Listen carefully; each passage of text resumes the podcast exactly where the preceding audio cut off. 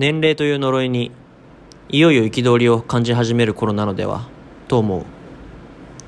なんとなくしょうがないよねと言い聞かせて続けてきたはずがいつしか自分でも抑えきれないほど大きくなってきて。あと34年は何も変わらないというか抗えないのだろうなということも気づいていて。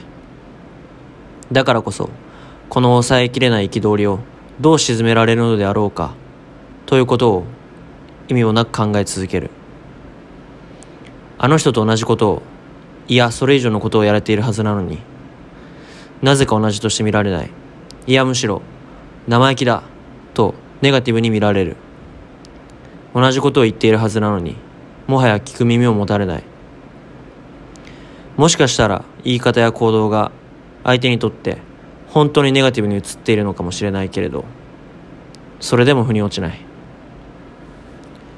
一方で自分はもっとやれるはずなのにという根拠のない自信が生まれ始めるからだなとも思う。客観的に見たらどうかわからないけれど自分ではできていると思い込んでいる。いや思い込みたい。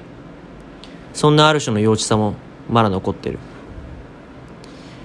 舐められることに過剰に敏感になって意味もなく噛みつきたがる。